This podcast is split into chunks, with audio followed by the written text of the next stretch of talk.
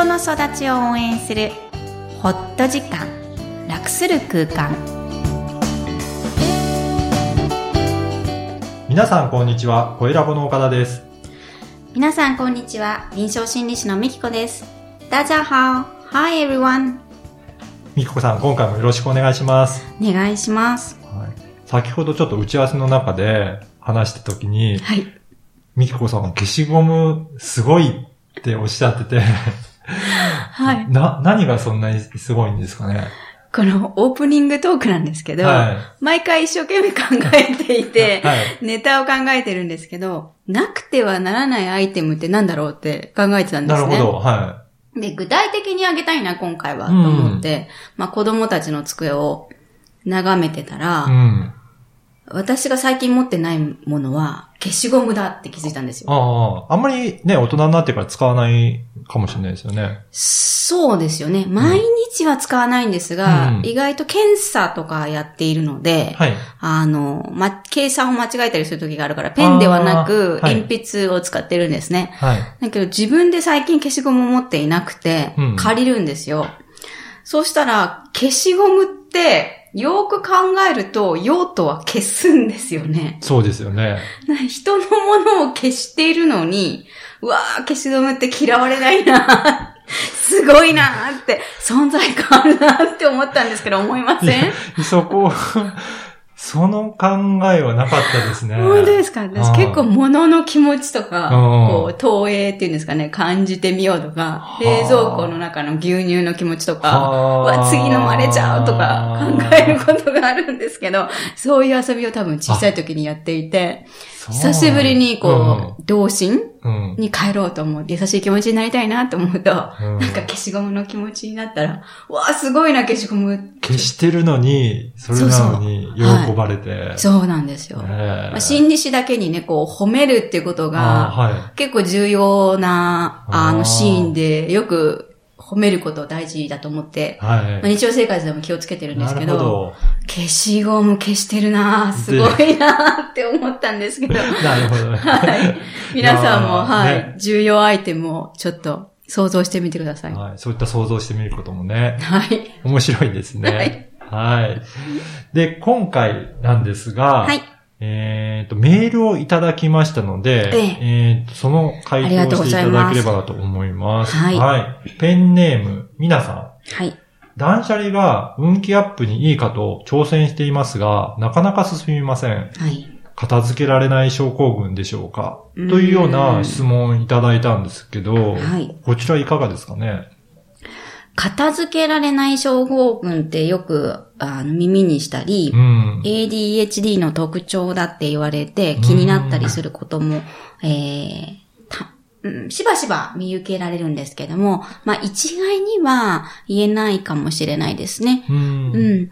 あの、どちらかというと捨てられない人がよくありがちなのは、あの、物事への執着心が強いっはていうのは、やはりあるとは思います。あ。うん。執着心が強いんですね。そうです。うんあの、自分のものなんだけど、うん自分のものじゃない。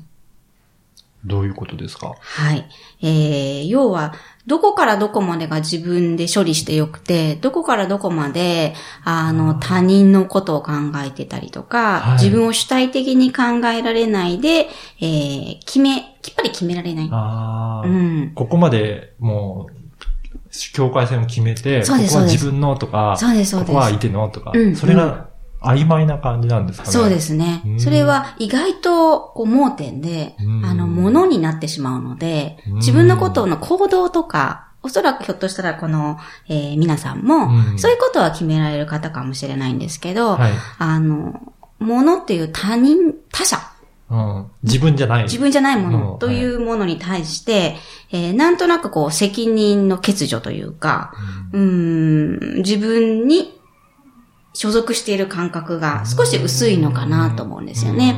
うん。そういった場合、えー、ちょっと飛躍的に聞こえるかもしれないんですけど、自信がない現れでもあるかもしれません。んね。自分で決めていいという割り切り？うんうんうん、そうですね。うんはい。じゃあそのものが自分に所属しているものなのか、うん他人に所属しているものなのかうんが曖昧なので、うん自分で決断して、いるいらないを決められないということなんですね。はい断捨離はすごく、あの、だからこそ訓練になりますよね。ああ、なるほど、ね。もういいのか、うんダメなのかっていう、うんもう1か0かなので、うんそういった場合、もうおすすめです。もう捨てる。うん。っていうのを決めるんうんですね。。運気アップっておっしゃっているので、うんもう断捨離イコール運気アップじゃないですか。はいそれ決めてるので、うんもう捨ててみる。あ、捨ててみる。はい。すべて捨ててみる。っうん。ていうのは、新しい自分の発見になるし、はいその後の、えー感情、どんな気持ちが自分の中に生まれるかっていうのを観察することの方が、うん実は捨てることより大事かもしれないんですよねそうなんで。すね。うんうん。なので改善提案としては、もう、まずもったいないっていうのを言うのをやめる。はい。はい。もう、ここで断捨離って決めたなら捨てる。うん。そして、捨てる場所を決める。もう、家の中にいっぱい実はありますからね、ものが。うんこの場所、この片隅、この部屋の、この部分だけうんっていうのを一週間のうちに、もしくは今日中に捨てるっていうのを決める。はいこれも境界ですよね。なるほど。じゃあそこの場所だけは、この日までに綺麗にしようっていうことですかね。そうですそうですははいい。えーそこから、まあ、ものが、例えば10あれば、半分にしてみる。なるほどっ。ていう、もう、その具体的に決める10を5にする。うん。そうすると、そのものをですね、捨てるだけではなく、うん部屋から出す。うん家から出す。ということですね。ぐらいの感じがいいと思います。はい。そして、それをしていると、あ、自分の空間を作っているっていうことに気づけると思うので、自分を大切にする。うん。あとは自分が捨てるっていうのを決めてるので、自分の、自分の従ってるんですよね。自分の要求に。うん。うん。そうすると大切にしているものは何か、残ってってるものが大切なものなので、自分にとってお気に入りがいっぱい増えていきます。えーそういう繰り返しなんですが、小さなことでもいいです。断捨離とまでいかなくても、買い物で今日一日、一番欲しいものを自分のために買うっていうのをよく私はカウンセリングで宿題に出すんですね。はい。うん。意外とお母さんたち、あの、買わないです。誰々のため、ね誰々が好きだから、明日必要だから、一週間後に遠足があるから、っていうふうに決めるんですけど、うんうん自分が食べたいっていう感覚はすごく薄くなってると思うんです。あ大切に自分をするためにも、ぜひ一日一つ、買い物い行ったら一個を決めてみるはい。っていうのはお勧めしますなんか話を聞いてると、本当に自分を大切にするっていうのが、なんかキーワードのような、そうですね。今日はそうなってますね。うんはい。わかりました。では本日のポイントをお願いいたします。はい。捨てたい気持ち、捨てた方がいいと思っているのに、物がかわいそうと思ってしまう。えーそんな気持ちになれたのなら、す、べ、て捨ててしまいましょう。